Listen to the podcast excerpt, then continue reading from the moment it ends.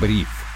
Друзья, всем привет! В эфире спецвыпуск «Бриф». Меня зовут Сергей Чернов. Сегодня поговорим о лучших инструментах на 2023 год. Какие можно такими назвать и почему? Поможет нам с этим вопросом Алексей Денискин, личный брокер открытия инвестиций. Алексей, здравствуйте, спасибо, что нашли время. Добрый день. Алексей, расскажите, пожалуйста, на ваш взгляд, э, по-прежнему ли будет нефтяной сектор таким локомотивом российского рынка в следующем году, и большинство, наверное, надежнейших, интереснейших инструментов сосредоточено в нем, или все поменяется?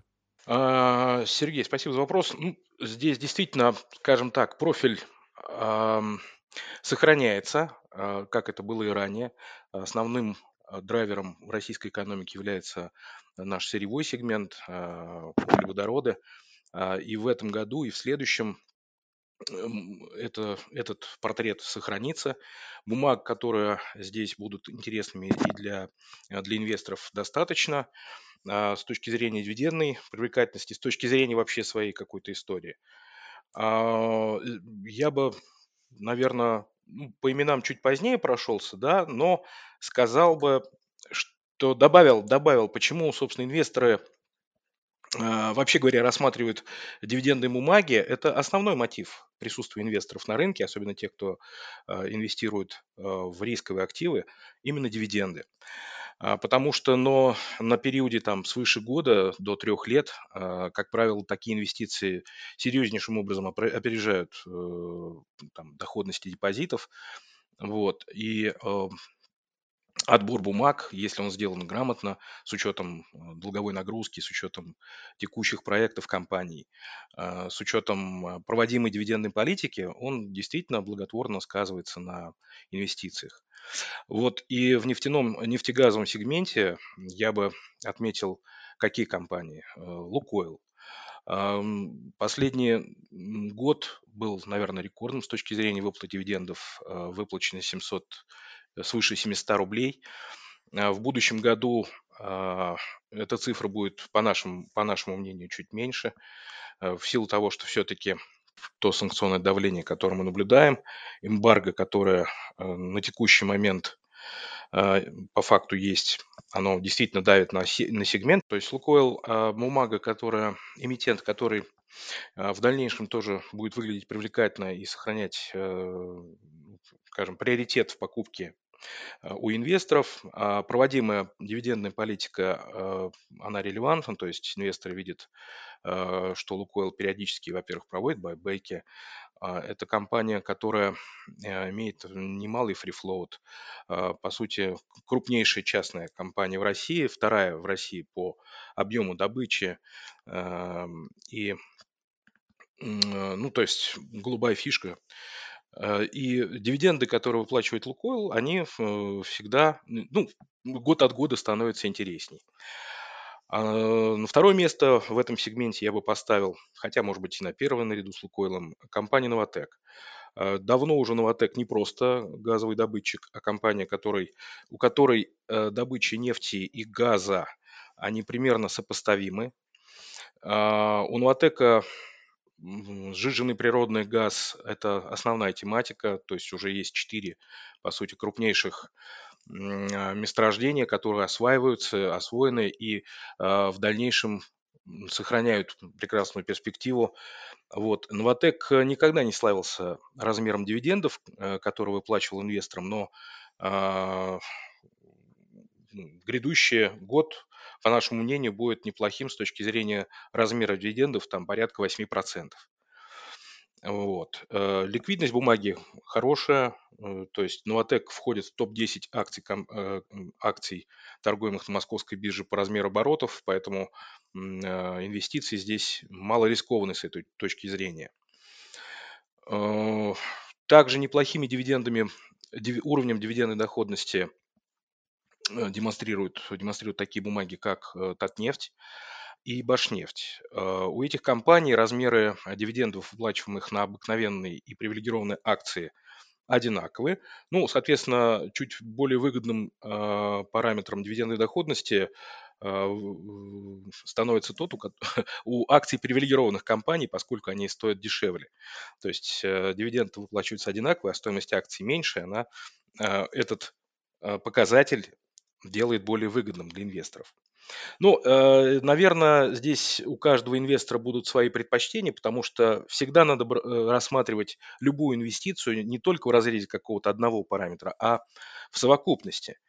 А, как правило, обыкновенные акции имеют параметр ликвидности более выгодный, более интересный. Ну, здесь, наверно, надо сказать, что прежде всего цели самого инвестора определяют то, во что ему вкладываться. Как бы можно верить в "Новатэк" на длинном горизонте, да, например, потому что сжиженный природный газ не очень-то под санкции вроде сейчас попадает, поэтому, э, с ним больше хорошего можно получить. Да, спасибо, Сергей, за реплику. Действительно, именно так. А, то, что сжиженный природный газ не попадает под санкции.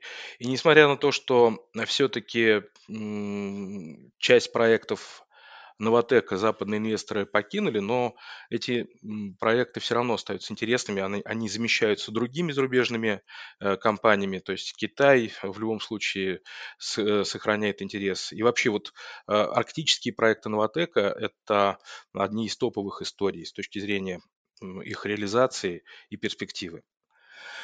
А, так, значит, мы отметили Башнефть, Татнефть, Лукойл э, и э, Новотек. Ну, э, в дополнение можно здесь э, добавить компанию «Газпромнефть». Тоже э, уровень дивидендных выплат достаточно значим, более 10%. Вот. Э, с этой точки зрения и параметр ликвидности неплохой, э, перспективы хорошие. То есть вот эти компании я мог бы рекомендовать включать в портфель всем тем инвесторам, которые ожидают неплохих э, дивидендных выплат. То есть их оправдания здесь будут, э, их ожидания оправдаются.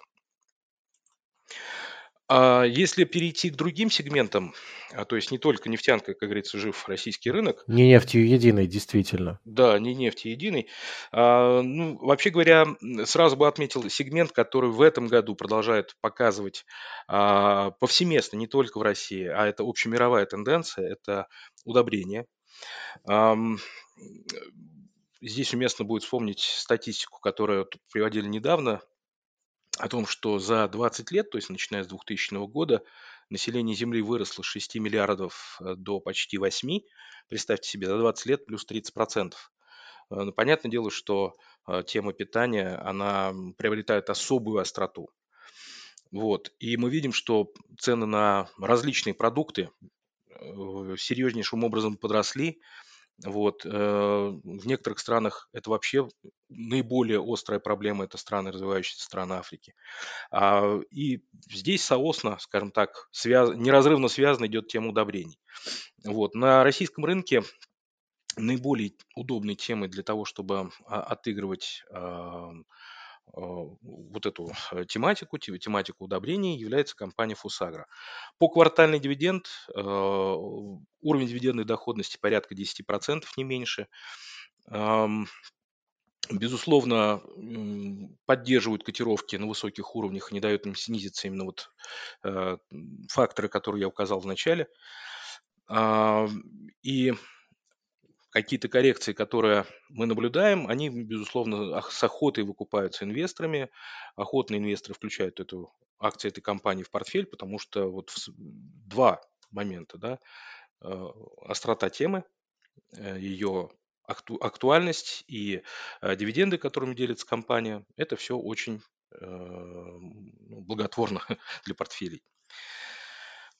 Компании, которые лежат немножко в стороне, ну, вообще говоря, хорошим тоном э, компаниям считается, безусловно, выплачивать дивиденды, потому что э, если уж компания зарабатывает и не делится ими с акционерами, ну, это выглядит немножечко странно.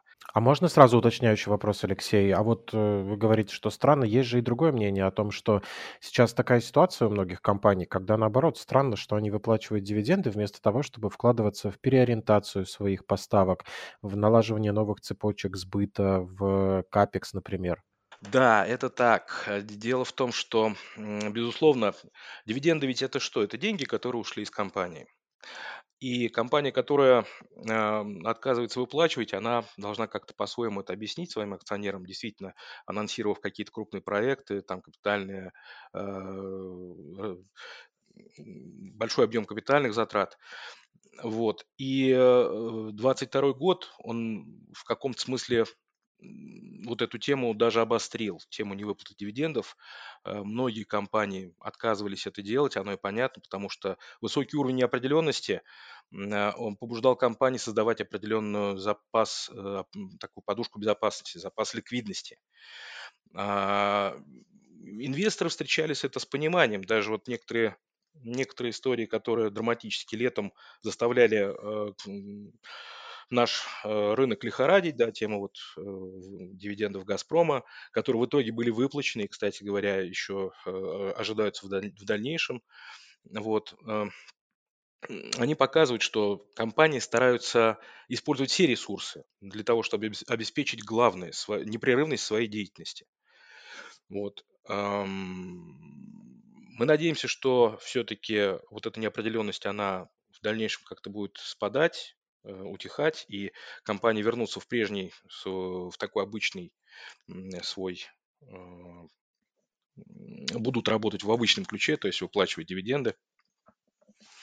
Но вот пока немногие могут этим похвастаться. Многие отказались. Вот девелоперы, например, там компания ПИК, а, они э, не будут выплачивать дивиденды, но возобновят их в дальнейшем, я надеюсь. А, некоторые компании привязали выплату э, дивидендов э, к тому, что а, какие-то будут изменения а, в корпоративных вопросах, да, когда из капитала выйдут ряд компаний. Ну, это касается компаний энергетических, таких как НЛ, э, таких как Unipro. Вот там, здесь тоже выход западных компаний из капитала является условием для того, чтобы начать выплату дивидендов. Вот. Что касается «Русала», а, ну, э, цветная металлургия – это тоже очень сильный сегмент российского рынка. Отметим, что вот девятый пакет санкций, который недавно был озвучен, он не включал горнорудный сегмент. И в этом смысле, опять же, ГМК «Норникель» а, сразу же среагировал ростом в тот день, когда это было анонсировано. Вот. Почему? Потому что, э, несмотря на изменения в дивидендной политике, у ГМК она уже, кстати, э, претерпела изменения пару лет назад. А здесь был перес... выплаты были привязаны к соотношению долг и беда, и в случае превышения определенного уровня дивидендные выплаты снижались. Но так или иначе, э, ГМК пока сохраняет уровень долговой нагрузки на приемлемом уровне, что позволяет выплачивать инвесторам высокий размер дивидендов, и это ценится. Опять же, сам профиль компании, редкоземельные группы металлов, а, вот это все э, создает, сохраняет интерес. Вот. Это одно из немногих мировых э, таких, одна из немногих мировых компаний, которая а, имеет такой профиль вот, э, поэтому, безусловно, она интересна. Вот. Русал э, на фоне тех э, вопросов корпоративных, которые периодически все же возникают, э, Русал является э, держателем большого пакета, четверти пакета ГМК. А, он не может стоять в стороне, для него значимо, что происходит с ГМК «Норникель». И э, это, по сути, обеспечивает непотопляемость «Русал». Но и стоит сказать, что «Русал» все-таки тоже это мировой производитель, производитель мирового масштаба алюминия, поэтому да, как-то здесь опасаются санкции возводить. Какие компании еще могут показать хорошую дивидендную доходность в 2023? Московская биржа Московская биржа– это ликвидная компания. Уровень дивидендный, ну, значит, она платит, кстати, одна из первых дивидендов в мае, и дивиденд э, у нее будет э, на уровне 13,2%. Общий размер дивиденда, который мы ожидаем, это 11,5 рублей примерно за 2022 год. А, сюда же я добавил бы, ну, акции компании МТС, вот, может быть, даже с их надо было начинать. Э, многие годы э, МТС выплачивает э, дважды в год дивиденды, и размер их колеблется от 26, в последние годы даже больше, там даже свыше иногда 30 рублей компания выплачивает. А при стоимости в текущий момент около 230 рублей размер дивидендной доходности составляет 12,9 около 13%, что весьма неплохо.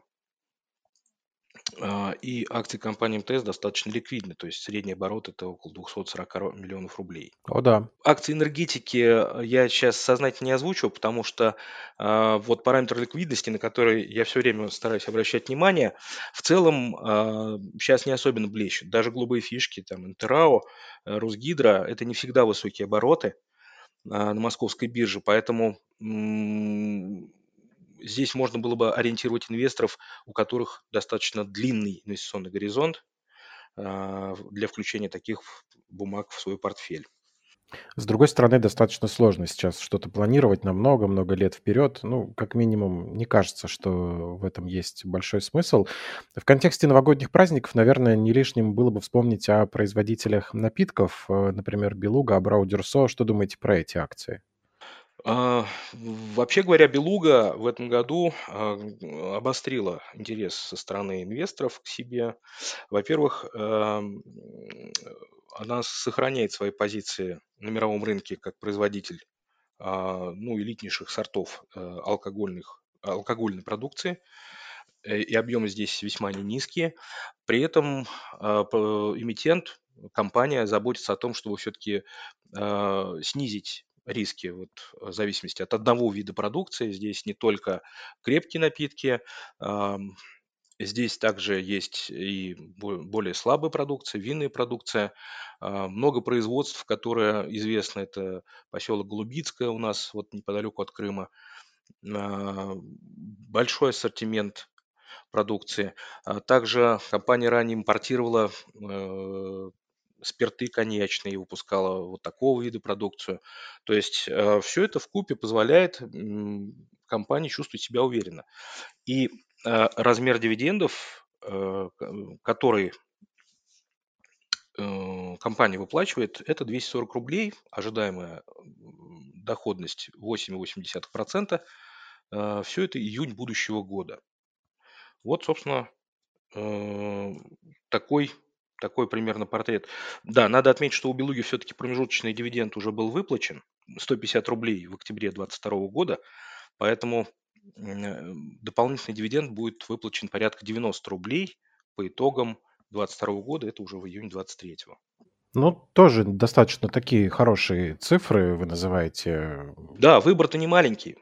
Понимаете, то есть, в- во-первых, здесь что очень хорошо, сохраняется принцип диверсификации, то есть разные отрасли, слабо зависимые друг от друга, и в целом крепкие экономические показатели и высокий уровень дивидендной доходности, вот это все создает хорошие возможности для инвесторов, для того, чтобы включать бумаги это уже сейчас. Если вспомнить, как мы в апреле практически все инвест-сообщество так обсуждало и думало, что, наверное, нам придется распрощаться вообще со всеми дивидендами, мы же их не ждали, то... Но сейчас, оборачиваясь на 22 год, понимаем, что да их немало было выплачено, и вроде как уже спокойно говорится о том, что они планируются у многих компаний. Но здесь э, хочется затронуть другой вопрос. Вот как, например, было в истории с «Газпромом», все ли эмитенты могут себя так повести в ущерб, допустим, даже своей репутации? Сначала рекомендовать, затем отклонить, а потом снова что-то поменять в своей позиции?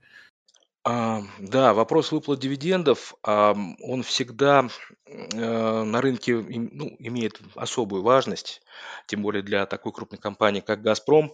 А, Даже в тот момент, когда компания отказалась выплачивать, вернее так, совет директоров рекомендовал, а именно общее собрание акционеров тогда отклонило выплаты. Вот. Реакция рынка была болезненной, вот, потому что это было впервые в истории. Тем не менее, а, еще так, уже тогда, даже в самый пик вот таких минорных настроений, а, некоторые м, высказывали мнение о том, что э, «Газпром» заплатит дивиденд еще в 2022 году по результатам там, 9 месяцев. Так оно и получилось. И размер этого дивиденда как раз-таки, по сути, совпал с тем, что было не выплачено со время летом. А, В этой связи уместно обращать внимание на то, как компания платит дивиденды. Да, то есть дивидендная политика может быть отражена а, отдельным документом, а, что более гибко для изменения, или все-таки более существенно закреплена в уставе. Вот, скажем, а, у такой компании, как Ленэнергопрев, я ее не упомянул, вот, кстати, в энергетике, ну, параметр ликвидности не очень высокий, тем не менее, она в свое время очень популярна была. Дивиденд закреплен в уставе, 10% от чистой прибыли. И вот когда этот параметр фигурирует э, в уставах, да, то есть он закреплен, эти бумаги пользуются особой популярностью, да, потому что э, риски не получить дивиденд в этом смысле становятся менее э, заметными, меньшими. Ну, понятно, что э, ситуация настолько нестабильная, что иногда даже сам эмитент э, где-то зависим от обстоятельств, и против государства не попрешь, что, наверное, и было причиной вот этой ситуации с «Газпромом», с этим введением НДПИ, таким внезапным, с увеличением его размера, вернее. Можно ли говорить о том, что нам, например, понятны все драйверы роста на рынке недвижимости? И можем ли мы сказать, что девелоперы, например, в этом году могли бы показать и хорошую дивидендную доходность, и, например, хороший рост котировок? В середине декабря на а, заседании Совета по а, развитию нацпроектов президент Путин как раз озвучил шесть задач, которые необходимо решить для дальнейшего глобального развития страны. А одна из задач как раз была строительство, не только строительство домов, а вообще инфраструктурное строительство. И следующие пункты это были как раз, э, касались они доходов э, россиян, доходов э, малоимущих граждан, доходов семейных, тех, кому как раз-таки вопросы жилищные нужно решать, они для них очень важны. И вообще говоря, тема строительной отрасли, она важна для экономики хотя бы в силу того, что, как говорят, строительная специальность дает работу еще и другим специальностям, э, там, смежным, которые э, задействованы. А, уровень вот этой льготной ипотеки, хотя и подрос, по-моему, с 7 до 8%, тем не менее он остается привлекательным. Безусловно, а, его продление также важно до 1 июля 2023 года и поддержит э, девелоперов. Реакция, кстати, на эту новость на торгах проявилась в росте акций компании от 2 до 3% в тот день.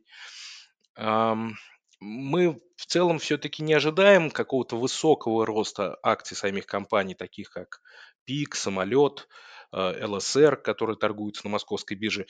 И тем не менее а, определенный потенциал роста у компаний есть, там, до, до 15%, наверное, вот так, 10-15%.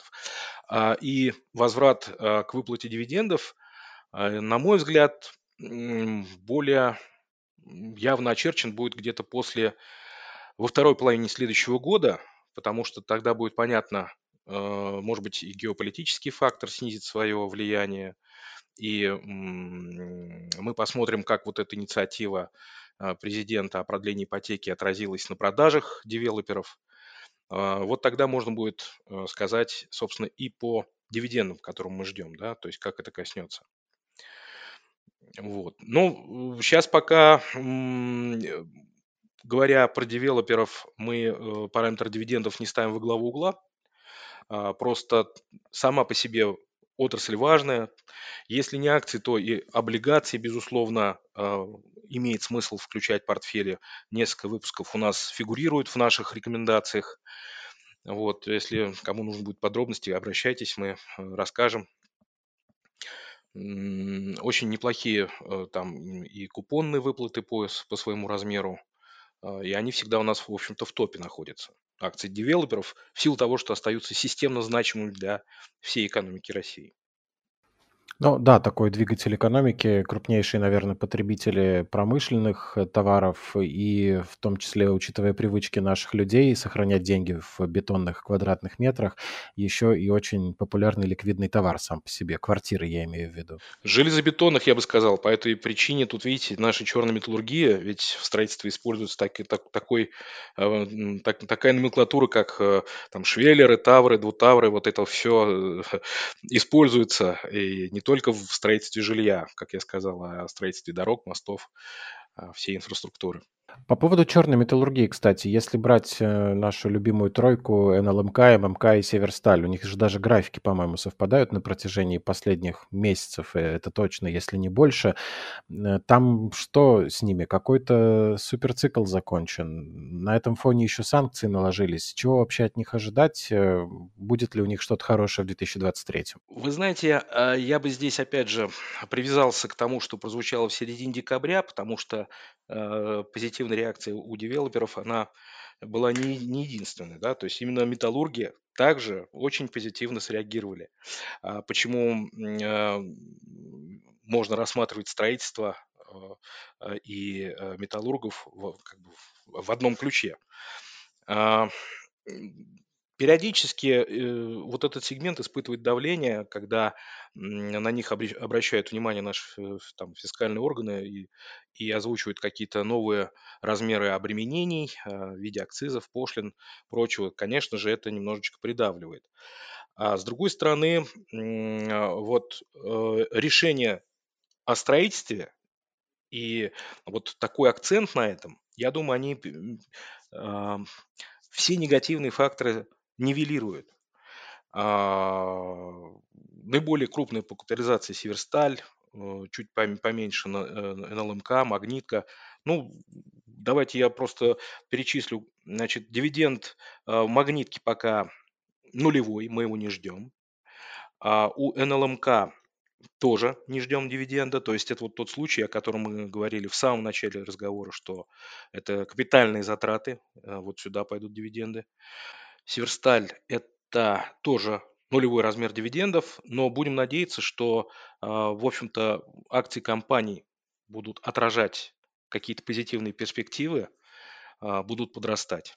Ну и мы им этого всячески желаем. По крайней мере, я, как держатель всех троих, ММК, НЛМК и Северстали, очень желаю, чтобы наконец отросли, да еще порадовали дивидендами, расставаться с ними пока не хочется. Конечно, да. И вообще говоря, металлурги нередко как сегмент, они э, как опережающие индикатор работают, да, то есть начинают цикл роста первыми. То есть не, нередко это является очень хорошей такой лакмусовой бумажкой, что ждать от рынка в целом в дальнейшем. Ну, буду посматривать на них тщательнее в своем портфеле. Спасибо большое. В гостях у Бриф был Алексей Денискин, личный брокер открытия инвестиций. Было очень приятно, полезно, Алексей. Спасибо, что нашли время. Спасибо за внимание. Это был спецвыпуск «Бриф». Меня зовут Сергей Чернов. Отличного настроения и до встречи.